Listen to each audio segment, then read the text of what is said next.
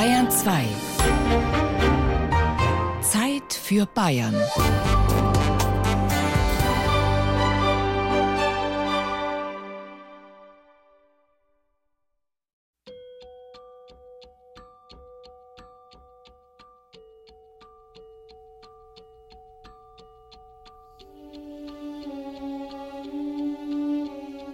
Als ich jung war, hat man sich was Nützliches geschenkt. Das war schon mal etwas zu essen. Nichts Süßes, sondern ein Stück Fleisch, ein Stück Wurst, später Handtücher, Geschirrtücher, was man so wirklich brauchte. Hella Rabe feiert nächstes Jahr ihren 80. Geburtstag. Ein Schinken oder Bratenstück wird sie zum runden Geburtstag sicherlich nicht erhalten. Auch unterm Weihnachtsbaum war keines, denn Geschenke wandeln sich mit der Zeit. Steffi Dörr ist zur Zeit der Prilblumen, Korthosen und Apfelbettwäsche geboren, in den 70ern. Nach dem Kultgeschenk ihrer Generation gefragt, geht sie in den Keller. Ich gucke, ich hatte nämlich ganz viele. Steffi Dörr wühlt in einem großen Umzugskarton. Er ist randvoll mit Kassetten. Die oberste Lage der Kassettencover ist schwarz, drei Fragezeichen MCs. Die habe ich alle, die drei Fragezeichen, zumindest bis zum Ende der Kassettenzeit. Gekauft und geschenkt. Doch darunter fischt sie dann eine andere Kassette heraus mit selbstgestalteter Hülle und handschriftlicher Widmung. Ein Mixtape. Die coolen Jungs, die haben natürlich den Mädels ihre Mixtapes schon geschenkt. Ein Geschenk, das viele der gekauften Dinge in den Schatten stellte. Pause, Record, Spulen, Suchen, Spulen, Play und Record. Die Erstellung war im vordigitalen Zeitalter noch mit Mühe verbunden. Auf dem braunen Magnetband musste am Ende eines sein.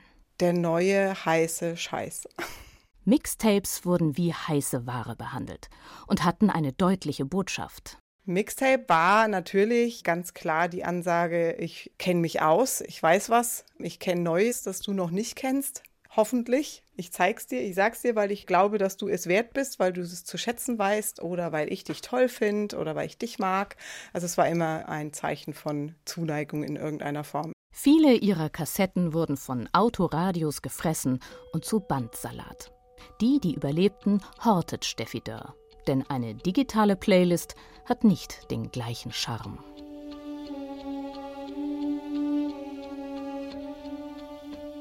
Pralinen gab's dann öfters.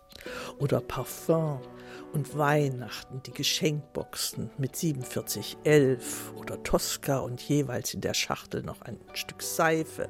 Passierte auch, dass dann jemand das dreimal bekam. Die Zeit ging dann auch vorbei, dann kamen die Gläser und die Kaffeetassen mit den Sprüchen drauf.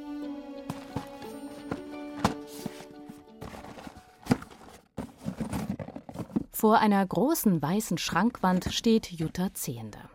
Hier ist der Stauraum für all die Geschenke, die sie eigentlich nicht braucht und die doch nicht weg dürfen. Selbstgestricktes von der Mutter, Schneekugeln, Weinflaschenhalter, Vasen, Kerzenringe, Petroleumleuchten. Dekosachen natürlich, bloß dann nicht unbedingt in der Farbe oder in dem, ja, in dem Aussehen, wo man selber gut findet.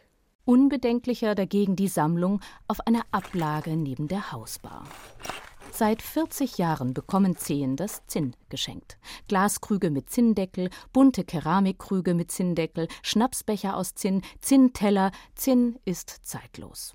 Zu Gartenfesten nehme ich die Zinnkrüge schon mal wieder. Das gilt nicht für einen anderen Trend aus dem Zeitalter von Marlboro Man, frühen Derek-Folgen und Helmut Schmidt.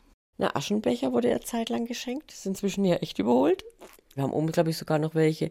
Da gibt es lauter so Handaschenbecher, so kleine wo jeder einen gekriegt hat. Also kein großer für die Allgemeinheit. Und das war halt vornehm. Dann zeigt Jutta Zehnder ein Geschenk, das eher einem verbogenen Kleiderbügel ähnelt, doch Küchendesign ist. Ein Bananenständer, der, ja, 90er Jahre vielleicht, mit einem Dreifuß, oben kleine Welle noch eingebaut und da kann man dann die Bananenstaude, also die fünf oder sechs oder sieben, die da aneinander verbunden sind, kann man da reinhängen, damit es keine Druckstellen gibt. Das ist was ganz Besonderes. Ich habe es nirgendwo mehr gesehen.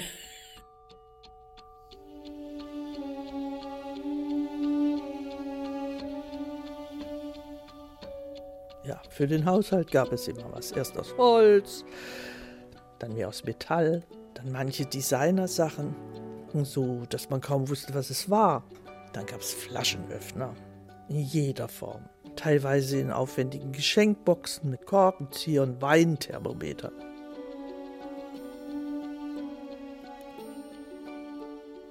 Was ich mir zum 80. wünsche? Meine Familie weiß es. Und die anderen? Keine Ahnung. Was schenkt man denn heute so? Braucht doch niemand heute noch was.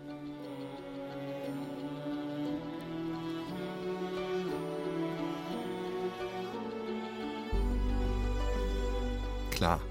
Bei all dem, was heute unter dem Baum so gefunden wird, ist eine Menge Spielzeug dabei, das naturgemäß irgendwann ausgespielt auf dem Dachboden oder im Keller landet. Und heute ist Karin Falkenberg bei uns, Leiterin des Spielzeugmuseums in Nürnberg. Hallo, Frau Falkenberg. Hallo. Es gibt eine ganze Reihe von Fragen, die ich an Sie habe. Ich erinnere mich nämlich an Spielzeuge, von denen man irgendwie nie erwartet hätte, dass sie jeweils mehr als nur einen kleinen Kreis erreichen. Also da gibt es mal aus meiner Jugend den Rubik's Cube, diesen Würfel. Irgendwann ist das Tamagotchi aufgekommen. Dann gibt es diesen Spinner erst vor kurzem, für den sich meine Kinder dann begeistert haben. Wie entstehen solche Trends? Wenn das die Spielzeugindustrie vorher wüsste, würde sie viel mehr solche Trends platzieren. Manche Spielzeuge werden als Trend konzipiert, schaffen es mhm. aber nicht und andere werden völlig überraschend zum Trend. Die, die Sie genannt haben, waren alle große Trends, manche sehr kurzfristig, wie dieser Spinner, und manche sind bis heute Kultspielzeuge, wie der Rubik's Cube oder Moshishi oder auch das Tamagotchi. Das ist im Prinzip ein Begriff, mit dem man heute lebt. Im Spielzeugmuseum haben Sie sich eine ganze Reihe von Sachen gesammelt, die mal Trend waren. Klassisch war der Petspender, ist Ach, es bis ja. heute noch. Dann die Diddelmäuse waren mal top aktuell, also fast ubiquitär, überall war die Dillmäuse unterwegs. Dann waren dabei die Schlümpfe, He-Man, die Matchbox-Autos, Furby, die Trolle. Es gab jede Menge. Wieso hat so etwas einen historischen Wert? Mm, das hat einen kulturellen Wert. Wenn wir sowas anschauen, zeigt es Spielverhalten und Verhaltensweisen von Generationen von Kindern je weiter wir in die Geschichte rücken oder je weiter unsere Zeit voranschreitet, umso klarer wird, was so ein Spielzeug bedeutet hat. Sie haben vorhin gesagt, die Spielzeugindustrie würde Sie gerne triggern. Manchmal funktioniert das vielleicht auch mit massiver Werbung. Aber kann man sich vorstellen, dass das vielleicht auch einfach so eine Art stille Post unter den Kindern ist, dass ein Spielzeug plötzlich ein Trend wird, weil das eine Kind es beim anderen gesehen hat? Das ist häufig der Fall. Ja, das war ja beispielsweise bei diesen Spinnern der Fall. Plötzlich fand ein Kind das auch spannend und wollte das haben und es hat sich so verbreitet, ohne dass es vorher als Trend angelegt war. Wie schafft es ein Spielzeug zu Ihnen in die Sammlung? Da gibt es verschiedene Wege. Meistens rufen uns Menschen an, die mit ihrem Spielzeug viele Emotionen verbinden und sagen, das ist bei uns im Keller, ist es auf dem Dachboden, ähm, die Kinder wollen den Dachboden ausbauen, wir brauchen Platz. Ich möchte es aber nicht den Enkelkindern geben, weil dafür ist es doch viel zu wertvoll und zu besonders und braucht ihr es, könnt ihr es nehmen. Das ist der eine Weg. Der andere Weg ist, wir kaufen gezielt an. Und der dritte Weg ist die Spielwarenmesse. Da hm. sind wir immer in der gesamten ähm, Belegschaft vertreten und sammeln quasi die Gegenwart. Was lehnen Sie denn ab? Was würden Sie nicht annehmen? Wir würden gern sehr viel annehmen. Wir haben ein Platzproblem. Wir haben natürlich wenig Depotfläche und Depot ist immer relativ teuer. Ein Depot muss ja idealerweise dunkel sein, lichtgeschützt sein, äh, muss eine gewisse Temperatur haben, äh, muss gewisse Feuchtigkeitswerte in der Luft haben, muss sicher sein, alarmgeschützt sein etc. Also Depotfläche ist per se relativ teuer dafür, dass man nur Objekte reinstellt. Alles, was wir schon haben, nehmen wir nicht ein zweites Mal, außer es ist defekt oder wir brauchen es für Reparaturzwecke. Müssen Sie aus dem Spielzeugmuseum Spielzeug wegwerfen? Das dürfen wir nicht. das dürfen wir gar nicht. Denn was mal in der Sammlung ist, bleibt auch in der Sammlung. Es gibt tatsächlich Objekte, die extrem häufig vorhanden sind, von denen wir uns aber nicht einfach so trennen dürfen. Das heißt, Sie haben eine riesige Kiste voller Monchichis, die Sie nicht wegwerfen dürfen. Äh, wir haben eine riesige Kiste voller Rasseln, die wir nicht wegwerfen dürfen. die sind auch alle sehr schön, aber sie sind alle gleich. Was wir ganz stark suchen, sind moderne Spielsachen. Also Spielsachen aus ah. den 70er, 80er und 90er Jahren und bis heute. Die sind noch in den, auf den Dachböden und die sind auch teilweise noch in den Kinderzimmern. Werden Sie überschwemmt mit Angeboten zu Monchichis, zu Furbies, zu den Trollen? Leider nicht. Diese Objekte sind Objekte, die äh, häufig bei den Menschen als gar nicht so wertvoll erachtet werden, weil sie oft vorhanden sind, weil es Massenprodukte sind, weil es Massenware ist, auch weil sie häufig zerspielt wurden und schon ein bisschen kaputt gespielt wurden. Ich denke, was Menschen im Museum berührt, sind Dinge, die sie selber mal als Kind hatten, die sie geliebt haben, die ihnen viel bedeutet haben, mit denen sie gute Zeiten verbracht haben. Und bei mir war es so ein kleiner abgeknutschter Hase. Würden Sie ihn an Ihr eigenes Museum geben oder lieber Ihren Kindern und Enkeln weitergeben?